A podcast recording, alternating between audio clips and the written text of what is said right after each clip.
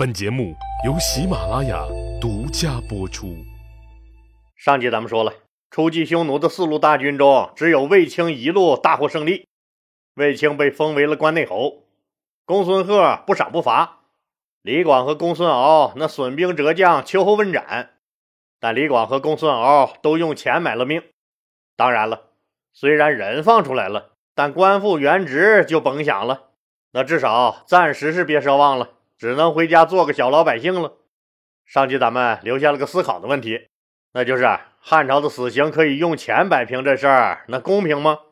所有的死刑犯都能花钱被赦免吗？哪些罪那是不能被赦免的？非常感谢听友们积极发表自己的见解，老李就把听友们私信和评论区探讨的内容结合老李的认识简单说一下。首先。这个用钱就能买命，那肯定是不合理的。这显然是妨碍了司法公平，也助长了有钱人的霸道和骄横，从而助长了社会腐败和滥用职权之风。但汉朝那也不是所有死刑犯都可以花钱买命，一些危害国家安全、意图颠覆政府的，或者这性质极其恶劣、对社会危害极大、罪大恶极，这不除不足以平民愤的，就不能被赦免。另外，汉代以这个孝立国，非常重视孝道，把不孝顺的行为视为大逆不道，所以汉朝规定，所有对这个杀伤、辱骂、殴打父母的行为一点也不姑息。父母一告，只要是证据确凿，一般都得判死刑，而且明文规定说这种死刑犯是不能被赦免的。估计汉代那敢跟老爹对着干的熊孩子，那肯定是不多。好了，咱们呀说回故事，汉武帝和匈奴的第一次交锋就这么结束了。此战中，卫青虽然显露了他智勇双全的军事才能，但初出茅庐的他，那就真的比和匈奴人打了一辈子仗的李广强多了吗？老李觉得也未必。卫青确实很牛，而且从现在开始他会一直牛。但就此战来说，卫青之所以能够立下大功，只能说他的脑子好使，外加运气也不赖。一个是匈奴人根本就没把他当回事儿，马保国马大师讲话了，大意了，匈奴人一门心思对付老将军李广了。李广和公孙敖两路汉军，那拖住了君臣单于和匈奴左贤王的主力部队。再一个，卫青选对了目标。不但找见了匈奴人，而且他所攻打的地方，正好属于匈奴的中央政府和左贤王驻军的交界处。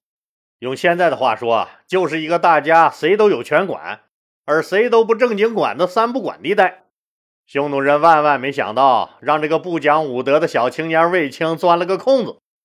还有，卫青作为后起的青年将军，激情满满，敢于深入敌境。有强烈的表现欲望，也有坚决执行汉武帝决策的决心，敢于对匈奴的纵深发动进攻，所以啊，他才能趁匈奴防守虚弱的机会，那毫不拖泥带水，一路火光带闪电的一战封了神。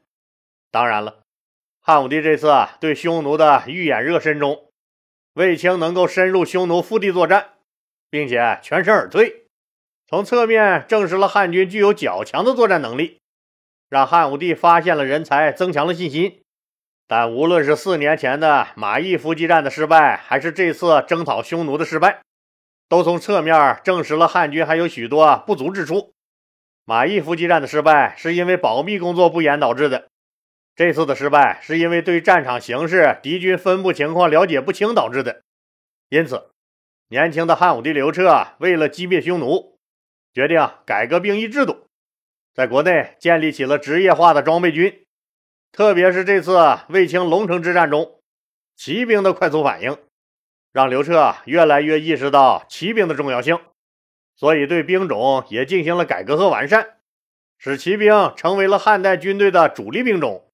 还在中央和地方加强军队建设，设置了全新的指挥体系，改革了军功奖赏制度。实行重大立功奖励机制，为日后平灭匈奴奠定了坚实的基础。这次攻打匈奴，那赚嗨了的人肯定是卫青无疑了。他凭借七百颗人头，被刘彻赐了爵位，封为了关内侯。封侯倒是次要的，最主要是奠定了他在军中的地位。按说卫青人家宫里有个好姐姐罩着，和匈奴的第一次战斗就封了神，本身又是处在爱显摆的年龄。要是一般人，这还了地了，早就小母牛倒立，牛逼朝天了，那还能用正眼看人吗？但卫青不一样。根本就没有说这个小母牛周游世界，走到哪儿牛逼到哪儿的那股子架势。他为人很谦虚，很低调，也很随和，还很善于搞好各种社会关系。无论是清高的士大夫，或者低微的小士兵，或是皇宫中的权贵，没有一个不夸他卫青的。于是和匈奴人干完这一架，卫青的人气指数那层层的往上窜。建立起了他能力强又谦虚低调、随和的完美人设，谁都没有想到，这个人将为这个时代打上深刻的烙印。当然了，汉朝和匈奴的这场仗打完了，那双方都不满意，汉朝就砍了匈奴人七百颗人头，却让匈奴人那干掉了差不多两个集团军，匈奴人也不满意，李广没抓着不说。祭天祭地祭祖宗的圣地龙城还被卫青给端了，奇耻大辱啊！这是啊！公元前一二九年的秋天，不甘心的匈奴人又琢磨着来大汉朝抢一把。他们沿着边境一路抢，就跟吸毒上瘾似的，抢完运回去再来抢。不知道渔阳这地方的人是特别有钱，还是人特别怂？反正是这匈奴人在这儿抢了一轮又一轮。抢的那叫一个爽，渔阳的老百姓那叫一个惨。情况报到中央，刘彻、刘皇的恼了，要不要点脸？你们没完没了了还？就决定派一支军队常驻渔阳，狠狠打击匈奴人。对了，渔阳就是今天的北京密云啊！莫非当年匈奴人就预料到未来帝都的房价能涨到这么邪乎？早早就想在二环以里先占块地儿，反正是来了，他们就不想走了。这派谁去合适呢？刘彻想到了一个人，谁呀？在家待业的老将军李广呗。李广基本上把汉朝边境各地的太守都当了个遍儿最知道咋对付匈奴人了。确实也让匈奴人闻风丧胆。但这个人有个毛病，运气不是特别的好。而且他仗着勇武，一上战场就容易杀红了眼，一门心思的往前冲，把自己当小兵用了，杀的激动了，那就根本忘了自己是个总领全局的统帅了。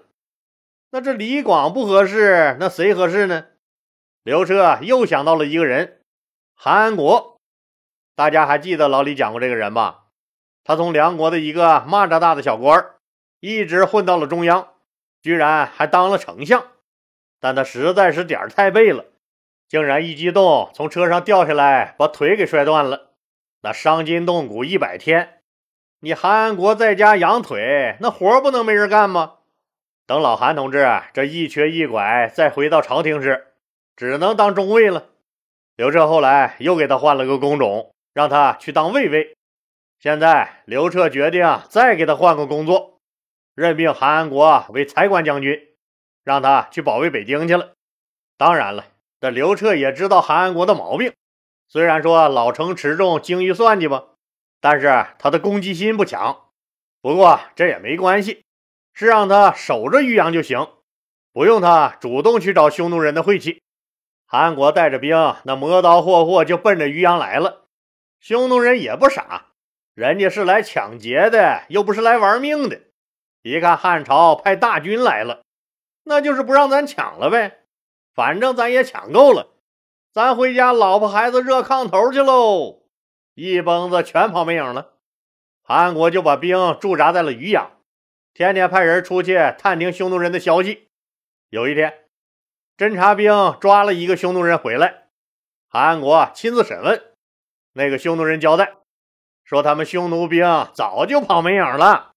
最近也没有再来抢劫的计划了。临交代完，还不忘说上一句：“真的，谁要是骗你，谁是那个啥。”韩安国仔细盯着那个匈奴人浓眉大眼、诚实的脸，点了点头。于是啊，韩国就给刘彻上了一封书，说得到可靠线报，匈奴人短时间不会再来了。现在正是秋收农忙时节，请求暂停在这驻军，让一部分士兵赶紧回去忙活地里那点事儿吧。我这啊留个几百人就足够了。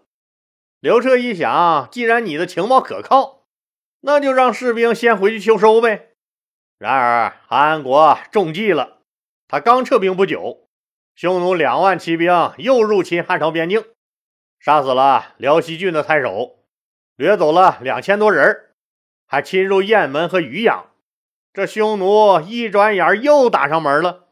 韩国那气得直骂：“这咱浓眉大眼的家伙也骗人，什么世道？”没办法，只能把自己留下的七百人组织起来，硬着头皮冲出城去和匈奴人血拼。您想吧，这七百人都是普通士兵，肯定没有人家斯巴达三百勇士那水平，又不会什么九阴真经、降龙十八掌啥的。打了一阵那韩安国一看不行啊，这七百人撑不住了，赶紧又退回城里死守。匈奴人也不恋战，俘虏了一千多人和大量的财产牲畜，大摇大摆的回草原了，可把刘彻给气坏了。专门派了个人来臭骂了韩国一顿，韩国当然也很难过。他终于深刻认识到了一个问题：边境没小事儿，防火、防盗、防匈奴，那是时刻都不能掉以轻心的。被骂的呛不住了的韩国给刘彻皇帝打了个报告，说这次战争失利，说明我不适合在边境搞国防建设，而且我现在身体还有病。您就把我调回长安得了，还是让我干老本行吧。韩国的老本行是啥呀？内斗，外斗不行，你又要转岗搞内斗，你想的够美呀你呀！韩国这次刘皇帝回答的也很干脆，不行，还让人给韩国带了个话，说你也得与时俱进，快速适应外斗的工作。并把他调到更东面的右北平驻守去了。想回长安，做梦去吧你！先啃几年沙子再说。右北平就是今天的内蒙古宁城的黑城古城一带。韩国虽然气恼，但也没办法，只能闷闷不乐的上任去了。没过几个月，边境传来消息，说韩国病重吐血而亡。韩国死了，可一个小生命却诞生了。这个小生命的诞生，那显然比韩安国的死那重要的多。替刘彻扑棱扑棱连生了三个女子的卫子夫，在公元前一二八年，终于替刘彻生下了个儿子，取名刘据。刘彻大喜，有儿子了吗？立马立卫子夫为皇后，刘据为太子，还大赦了天下。就在刘彻喜当爹，卫子夫荣登皇后宝座的时候，偏远的长门宫中。废皇后陈阿娇孤独寂寞的死了。韩国死了以后，那边境上总得再找个人接替他吧？刘皇帝那不得不把李广叫来了。李广自从上次交钱赎了命以后，就一直在家待业。平常除了喝喝酒、吹吹牛逼，就是找人一起去山里打猎。那时候也没个什么野生动物保护法啥的。凭着李广的本事，那反正每次都不空着手回来。有一次打猎打的实在痛快，这一高兴天就晚了。回到城里那也小半夜了。可那天不巧，正好赶上不知道哪个中央领导下基层来视察。为了给领导一个安静和谐的印象，县里那早早就通知了，说晚上那严禁违规夜出。您想，李广这么个粗人，又常年在边境上砍人，哪懂得那么多规矩？他们一行人那自然是吵吵把火、吆五喝六的进了城，正好被这个领队巡查到这儿的霸陵卫碰了个正着，就以他们违规夜出的罪名要拘留他们。这个霸陵卫就是霸陵县的县尉啊，也就是霸陵县的公安局局长。李广的随从这一看要坏事儿啊，赶紧跟这位局长大人说：“您老就高抬贵手，行个方便吧。”这位是前任的将军李广，可惜这个局长大人平常霸道惯了，今天呢又偏偏喝多了，喷着满嘴的酒气骂道：“前任将军，哼哼，现任将军也不能夜间通行，你前任将军算个屁呀！给我拿下！”局长大人说完，就把自以为不算个屁的李广给办了。当然了，这不是面对匈奴兵，李广就是再有能耐，他也不敢对抗政府啊。结果就被这个霸陵尉给拘留了一晚上。李广这个牛人郁闷坏了，自己名震江湖也不是一天两天了，那谁不给个面子呀？没想到让这个他妈醉鬼给关了一晚上。这实在是让李广脸上挂不住了，走路太骚会摔跤，嘚瑟过劲儿必闪腰。你给我等着！李广正郁闷着呢，朝廷来人了，刘彻任命他接替死了的韩安国，去担任右北平郡的太守。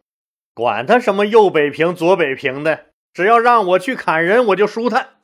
李广只提了一个要求，让我复出是可以的。但是我得带上一个人儿，让霸陵尉和我一起上战场。刘彻当然以为这个霸陵卫是李广的好朋友，李广啊想提携他，要带着他去建功立业呢，保家卫国，这是好事儿啊！刘彻笑着答应了，李广也笑了，很真诚的那种笑。等到霸陵卫一到了军中，李广二话没说，一刀就剁了他。告诉身边的书记员，记住啊，把他记在第一批战死人员的名单中。杀了霸陵尉，这李广舒坦多了，但这还远远不够，在哪里跌倒就在哪里爬起来。李广要告诉匈奴人，俺李广又回来了。本来要南下的匈奴人，一听说李广回来了，都有了畏惧情绪。李广这家伙，那是一贯打人就打脸，咱惹不起呀！千万别刺激了这货，咱呀还是躲着点吧。匈奴人这是一连好几年都没敢来他的右北平郡闹事儿。故事结束时，咱们再留两个小问题，那就是李广该不该杀了霸陵尉？走路太骚会摔跤，嘚瑟过劲儿必闪腰，这句话有没有道理？欢迎听友们在本节目的评论区发表您的意见，咱们大家一起来讨论。也希望您继续给老李的节目点红心、打 call 和转发到朋友圈、头条、微博或 QQ 等社交媒体上，让更多的人能听到老李的故事。下面就动动您发财的小手，咱们来个素质三连，在右下角给老李点个红心，把它转发出去。再来个评论，您要真觉得好，哪怕是您就发一个好字儿，老李也心满意足了。或者您对这个专辑有什么意见和建议，您就直接发到评论区，老李积极改正。咱们的目的就是为了把这档节目做好。老李在这儿，谢谢大家了。